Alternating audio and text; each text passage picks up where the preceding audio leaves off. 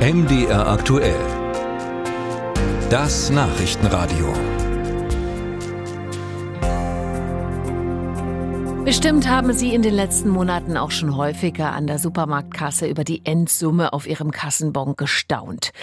Ein Wocheneinkauf kostet im Vergleich zum letzten Jahr wesentlich mehr. Parallel zu den Preisen an der Kasse sind aber auch die Gewinne der Hersteller deutlich gestiegen.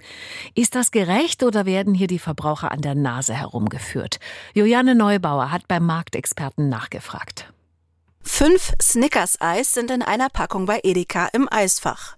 Bisher waren darin sechs. Der Preis ist dabei gleich geblieben. So hat es das Produkt der Mars GmbH auf die Mogelpackungsliste der Hamburger Verbraucherzentrale geschafft.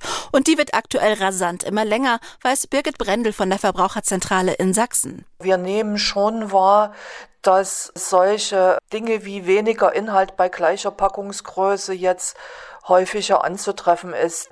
Das mag natürlich auch daran liegen, dass man das früher vielleicht nicht so bewusst wahrgenommen hat, weil das Preisniveau ein anderes war. Bei Landwirtschaftsprodukten haben sich die Preise um rund 35 Prozent erhöht, ergab eine Errechnung des IFO-Instituts. Weniger als die Hälfte davon sei auf steigende Energiepreise zurückzuführen. Mehr als die Hälfte dieses Preisanstiegs hingegen komme durch ausgeweitete Gewinne zustande. Diese Zahlen seien nur teilweise nachvollziehbar, sagt Oliver Holtemöller, Mikroökonom vom Leibniz-Institut in Halle. Trotzdem versteht er, dass Verbraucherinnen und Verbraucher durchaus mit den inflationstreibenden Gewinnmargen unzufrieden sind. Grundsätzlich gäbe es drei Ursachen für eine Inflation, erklärt Ökonom Holtemöller. Das können also Nachfrageeffekte sein. Es gibt zu viel Nachfrage für Produkte oder es können Angebotsprobleme sein. Es gibt eine schlechte Ernte, es kommt irgendwas nicht rein in den Laden. Und dann gibt es eben diese Gewinnausweitung, die wir jetzt jetzt eben zum Teil beobachten. Und das ist ein Muster, das wir sonst nicht so häufig sehen. Also die aktuelle Situation weicht schon von Inflationsmustern der Vergangenheit ein wenig ab. Über 50 Jahre sei es her, dass eine derart hohe Inflationsrate die Lebensmittelpreise in die Höhe getrieben habe. Auslöser waren damals zwei Ölpreiskrisen, so Oliver Holtemöller. Die Inflationsrate könne wieder gesenkt werden, indem die Nachfrage gedämpft wird. Das gelinge unter anderem, indem die Zentralbank die Zinsen weiter erhöht.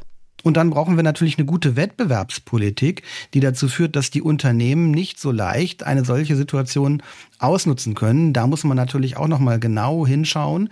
Das sind aber dann Maßnahmen der Wettbewerbspolitik und die helfen nicht heute oder morgen, sondern das sind längere Prozesse. Bis dahin müssen die Kundinnen und Kunden in den Supermärkten die Preise hinnehmen oder eben die Kilopreise vergleichen, die in der Regel besonders klein auf die Preisschilder gedruckt sind, sagt Birgit Brendel von der Verbraucherzentrale Sachsen. Sie kritisiert, dass die Preise der Produkte kaum nachvollziehbar sind. Die Preisbildung bei Lebensmitteln ist sehr intransparent. Also da kann man von außen nicht nachvollziehen, ob der Preis wirklich dadurch bedingt ist, dass wir höhere Produktionskosten und Personalkosten haben oder ob da Mitnahmeeffekte dahinter stecken. Die Verbraucherschützerin könnte sich hierfür eine Art Übersichtsseite im Internet vorstellen, durch das ohne viel Vergleicherei erkennbar wird, wo die Butter aktuell 6 Euro und wo 13 Euro pro Kilogramm kostet.